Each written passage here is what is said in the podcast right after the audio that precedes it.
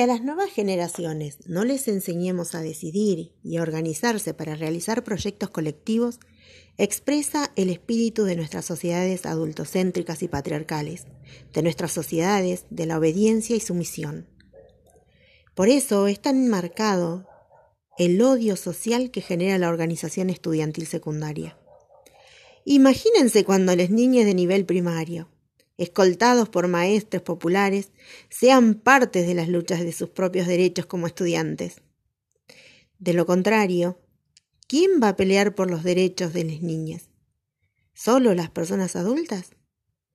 Para que las niñas no estén condenadas a ser beneficiarios de concesiones de derechos, tienen que parir sus organizaciones.